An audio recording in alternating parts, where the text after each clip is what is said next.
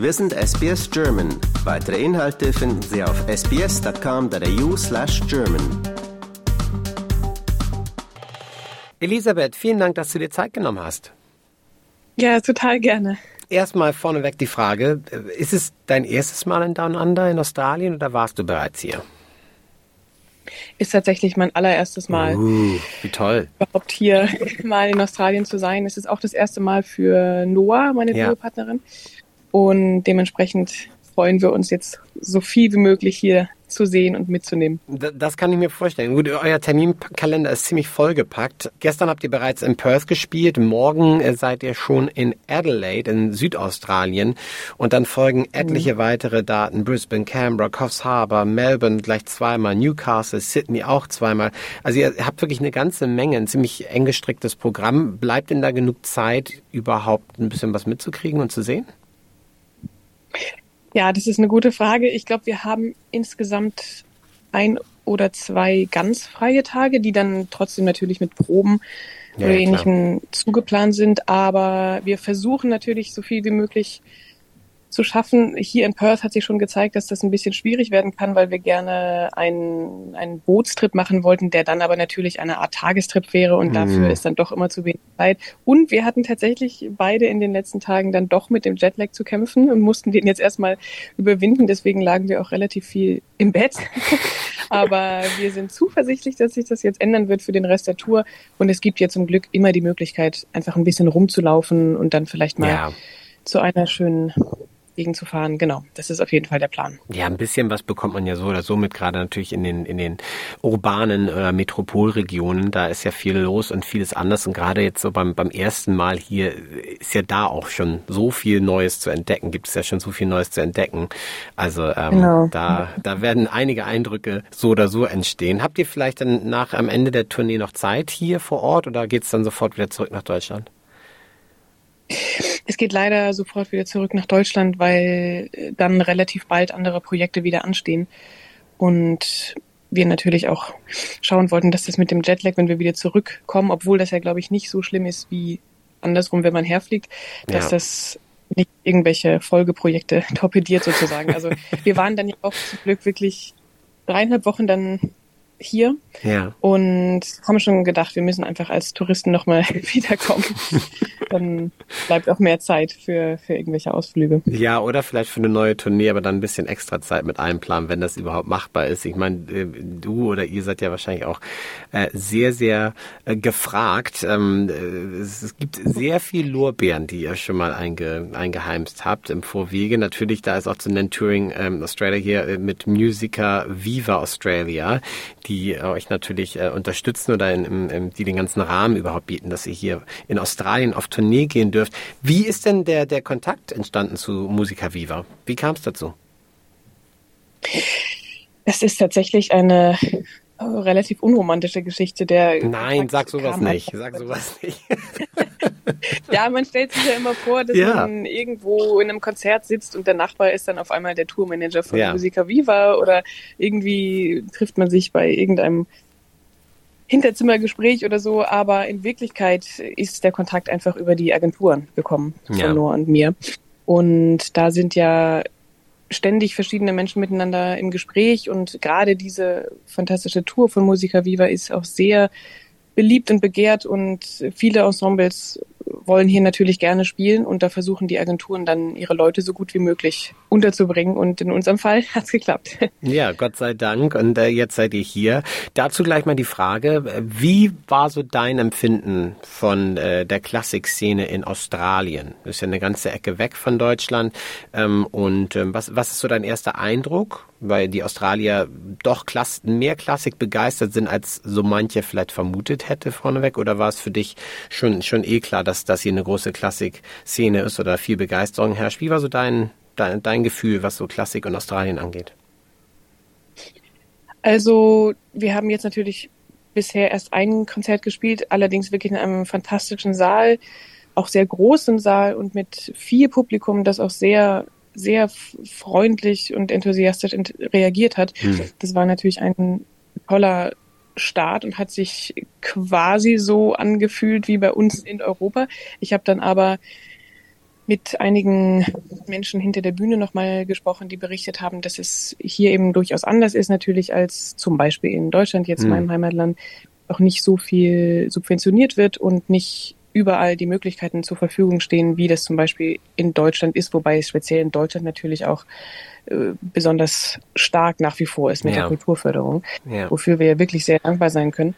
Und deswegen bin ich jetzt gespannt, das mal zu entdecken, wie, wie die Seele so sind, wie die Menschen auf die Musik reagieren. Jedes Publikum ist ja irgendwie anders ja. und irgendwie ist es auch länderspezifisch. Also die Menschen reagieren zwar immer irgendwie auf Musik, aber eben auch irgendwie immer anders und eigen und das ist einfach spannend zu entdecken.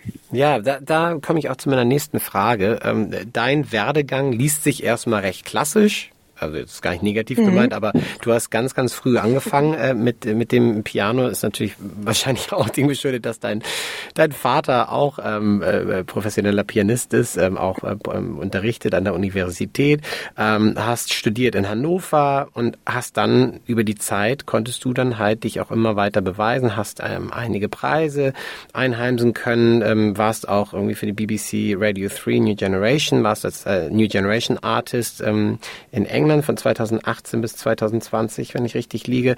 Ähm, wie, wie war so dein, also wie würdest du sagen, ist so der Werdegang heutzutage innerhalb der klassischen Musikszene im Vergleich zu den früheren Jahren? Hat sich da was geändert? Welche Rolle spielen da neue Medienprogramme? Du hast die Förderprogramme schon angesprochen. Ist das anders heutzutage als zum Beispiel zu Zeiten deines Vaters oder ist es eigentlich relativ gleich geblieben?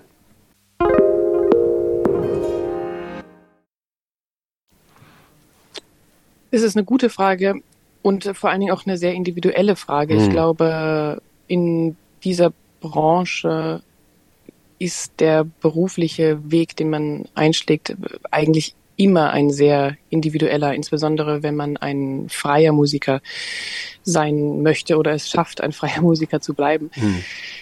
Und ich glaube, es hat sich sehr viel verändert in den letzten 50, sowieso in den letzten 100 Jahren. Heutzutage eine Karriere als, als Musiker aufzubauen, fordert, glaube ich, ganz andere Dinge oder teils andere Dinge auf jeden Fall von einem Menschen als zum Beispiel vor 50 Jahren. Manche Dinge bleiben natürlich gleich. Es geht immer darum, der Musik so nah wie möglich zu kommen und auch sich selbst als Musiker und zu sehen, was, was möglich sein könnte, woraufhin man sich anlegt, sozusagen. Und das bleibt natürlich immer die große Frage und auch das große Ziel, das man natürlich nie erreicht, aber dass man der beste Musiker sein möchte, der, der man sein kann, mhm. in, auf, seine, auf seine Art und Weise. Das ist auch nicht vergleichbar mit dem, was irgendein anderer macht. Und das ist auch gerade das, das Schöne am Musikmachen. Und ansonsten, was die praktischen Dinge angeht, ist das natürlich so, dass, dass die öffentlichen Medien und die sozialen Medien heutzutage eine große Rolle spielen in der Vermarktung von solchen Karrieren. Es ist natürlich immer auch noch ein Unterschied, ob man jetzt eine solistische Karriere anstrebt, was zum Beispiel in meinem Fall als Pianist fast schon nicht anders geht, ja. wenn man davon auch lange finanziell leben möchte, wenn das der Hauptberuf sein soll. Denn ich kann natürlich nicht ins Orchester. Ich könnte an der Oper als Korrepetitor arbeiten. Ich könnte versuchen, in ein festes Ensemble zu kommen. Aber das sind natürlich auch alles nicht unbedingt stabile Perspektiven, hm. wobei man das auch definitiv nicht über eine Solokarriere sagen kann. Aber Pianist zu sein bedeutet eben alles auf eine Karte zu setzen, was für Orchesterinstrumente unter Umständen, obwohl sich das natürlich individuell auch wieder immer unterscheidet, zumindest was den Werdegang angeht, nicht so unbedingt gestalten muss, hm. denn man kann ins Orchester, man kann dort äh, fest angestellt sein, man hat einfach eine berufliche, stabile Perspektive und ist deswegen auch nicht so sehr angewiesen, würde ich sagen, auf zum Beispiel die sozialen Medien und eine bestimmte Art von Vermarktung, weil man eben nicht ständig auf sich aufmerksam machen muss und nicht ständig darauf hinweisen, dass man noch da ist und dass vielleicht auch Leute noch mal ins Konzert kommen.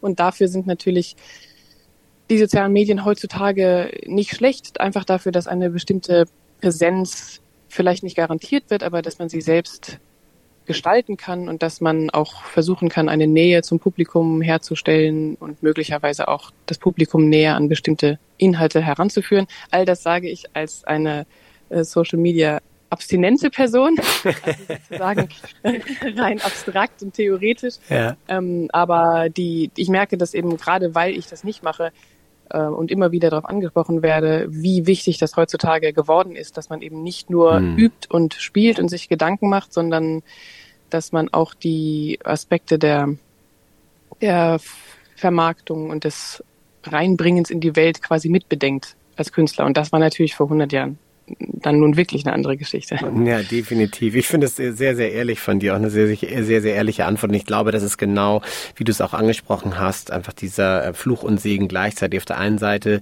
ist man eh freier, gerade als, als Solo-Musiker und hat diese Freiheit, die vielleicht andere Musiker gerade im Klassikbereich nicht haben.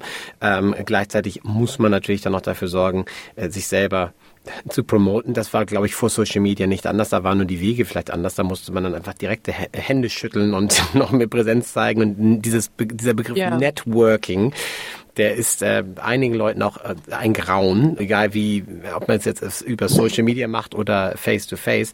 Das können einige besser als andere. Und da ist auch immer die Frage, äh, natürlich kann es ein wichtiges Tool sein, um sich selber natürlich dann zu promoten und auch ein bisschen Aufmerksamkeit zu, zu generieren. Gleichzeitig ist es natürlich aber auch eine Ablenkung. Und ich glaube, gerade wenn man jetzt wie du äh, sich äh, einfach einem Instrument so sehr verschrieben hat und ähm, es einfach immer weiter perfektionieren möchte und wachsen möchte, dann kann sowas das natürlich auch vermutlich vielleicht auch ablenken davon, von den Dingen, die wirklich wichtig und elementar wichtig sind. Genau, also das hat natürlich viele Aspekte, die auch wieder sehr individuell sind, weil mhm. man ja zum Glück auch die Freiheiten hat, grundsätzlich erst einmal zu entscheiden, wie man das zum Beispiel mit einer Social-Media-Präsenz gerne aufbauen möchte. Mhm. Das, da gibt es ja ganz viele unterschiedliche Beispiele und ich kenne äh, Menschen, die das ganz toll machen, viele Musiker. Für mich selbst könnte ich es mir einfach nicht vorstellen, eben genau aus den Gründen, wie du sagst, dass man einerseits da sehr viel Zeit dran geben musste. Ja. Das ist auch wirklich ein großer Aspekt, weil ich wirklich nicht so genau wüsste, wo ich das so im Alltag einfach noch gut unterbringen könnte. Ja. Aber für mich sind eben auch die, auch gerade die mentalen Aspekte einfach sehr, sehr wichtig, dass ich mir gerne Kopf und Herz und Seele frei halten würde, so gut es geht, von irgendwelchen Überlegungen, wie ich etwas besonders gut verkäuflich mache oder wie ich etwas besonders gut präsentiere, so dass vielleicht jemand denkt, ach, das ist ja doch gar nicht so langweilig oder so, weil das ja häufig dann doch schnell passiert, dass man überlegt, wie kann man vielleicht auch bestimmte Ängste abbauen gegenüber ja. der klassischen Musik sozusagen. Ja. Und dann führt es ja schnell irgendwie naheliegend dazu, dass man, dass man gerne sagen möchte, es ist alles gar nicht so schlimm und ähm, guck mal, es klingt doch total schön und wenn dann alle am Ende sagen, stimmt, war ja gar nicht so schrecklich, ist man zufrieden und wenn man einen schönen Abend gehabt hat, das reicht, aber für mich und für viele andere ja auch wird es, wird es eben nicht reichen, sondern ich würde gerne ins Gespräch kommen, was ja auch immer wieder möglich ist, über, über die Dinge, die, die mir so viel Freude bereiten und mir so wichtig und so heilig sind auch in der Musik. Und das würde ich eben gerne in, in mehr als in so 20 Sekunden Clips. Also ich habe einfach das Gefühl, dass die, dass die Form von zum Beispiel diesen Instagram-Beiträgen nicht so ganz passt vielleicht zu, zu den Dingen, die man gerne ja. bespräche. Oder man bräuchte eben wahnsinnig viel Zeit, um sie passend zu machen. Es gibt ja Leute, die, die machen das total toll. Zum Beispiel auch Andra Schiff macht ja hm. YouTube-Videos über Bartok und Lecture-Concerts und so weiter. Das ist alles wahnsinnig wichtig und äh, dann kann man nur den Hut ziehen, dass Leute sich da äh, so viele wunderbare Dinge überlegen. Aber ich denke mir eben, wenn schon, denn schon und ich bin bei dem denn schon quasi noch nicht angelangt. Also ich bräuchte wirklich ein, ein Konzept, was, was für mich wirklich funktioniert.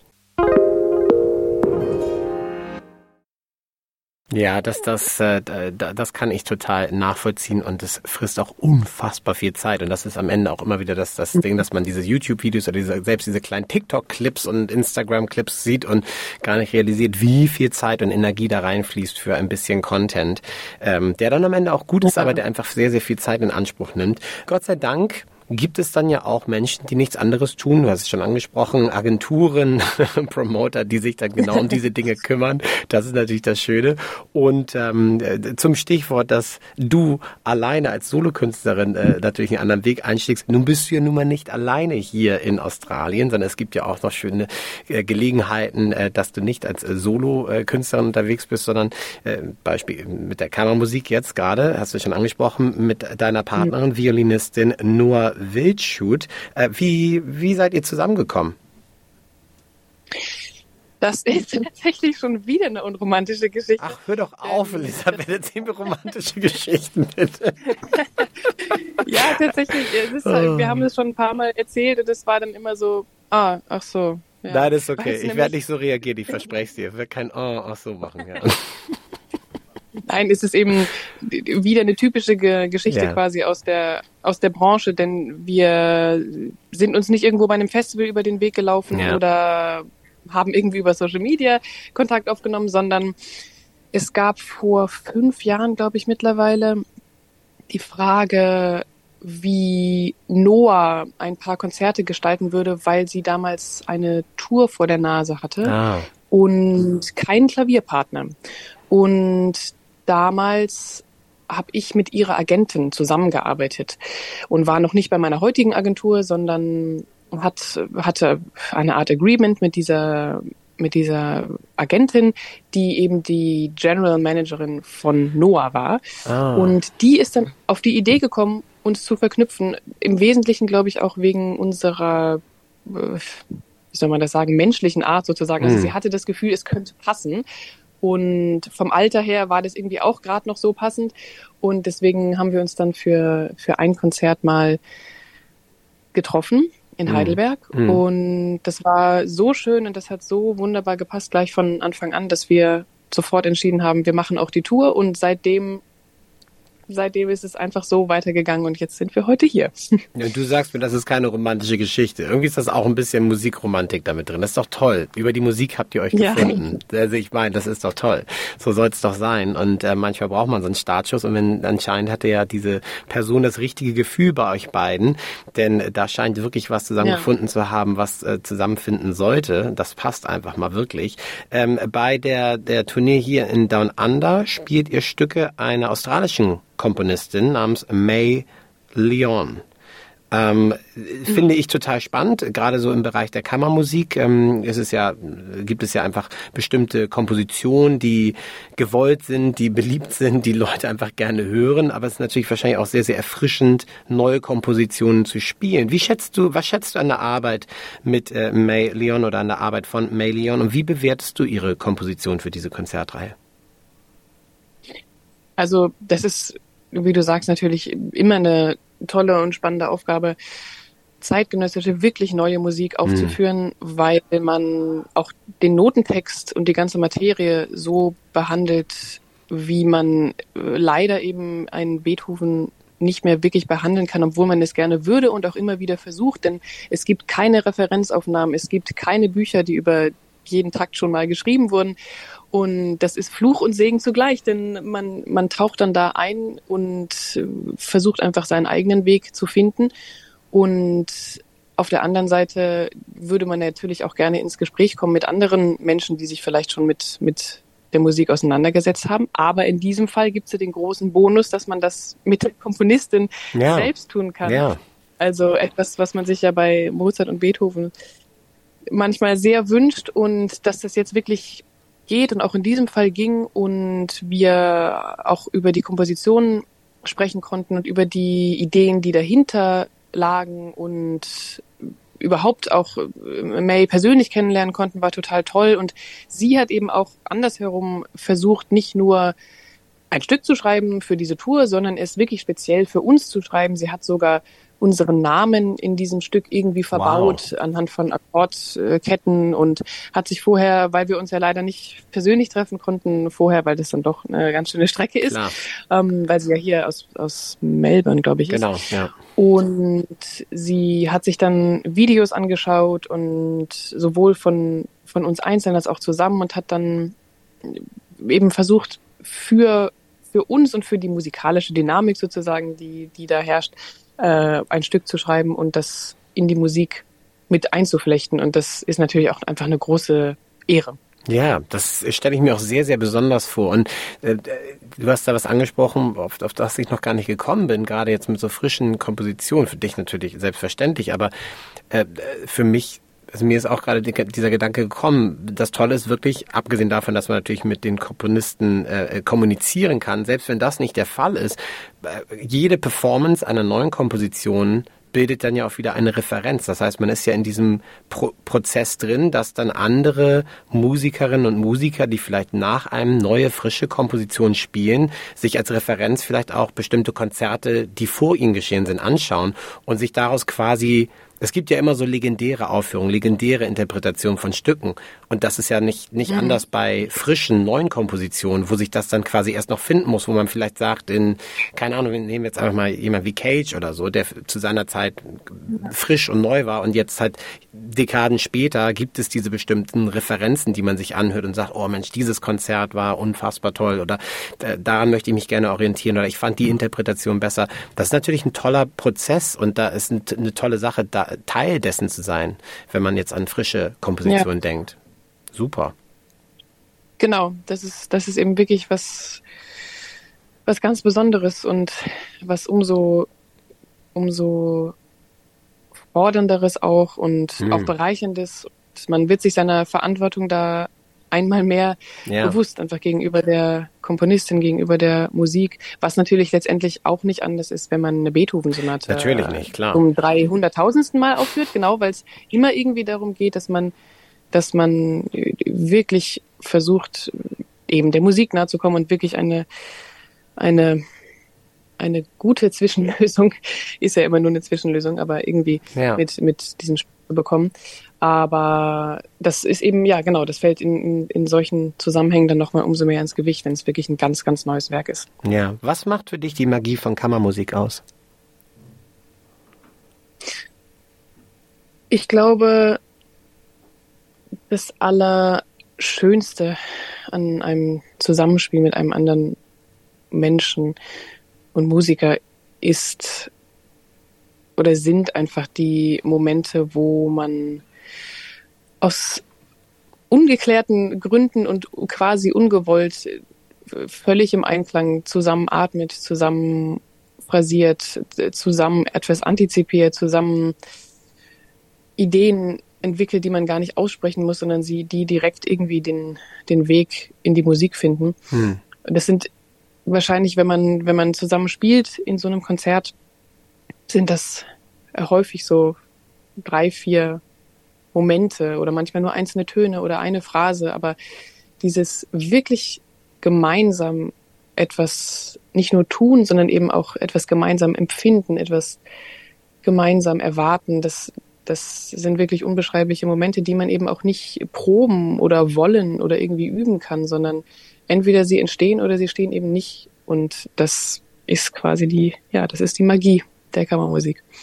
Ja, dann würde ich mal sagen, dann beneiden wir diejenigen, die es schaffen, zu den Konzerten von dir und Noah zu kommen.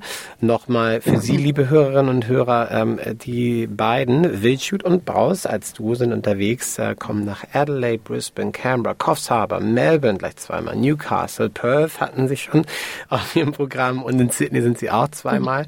Ähm, die Informationen finden Sie aber auch natürlich im Internet, einfach auf der Website von Musica Viva Australia. Ähm, ich danke dir vielmals für deine Zeit, Elisabeth, und wünsche dir weiterhin eine richtig tolle und erfolgreiche Tour und schöne Zeit hier bei uns in Australien. Vielen, vielen Dank. Liken, teilen und kommentieren Sie unsere Inhalte bei facebook.com slash sbsgerman.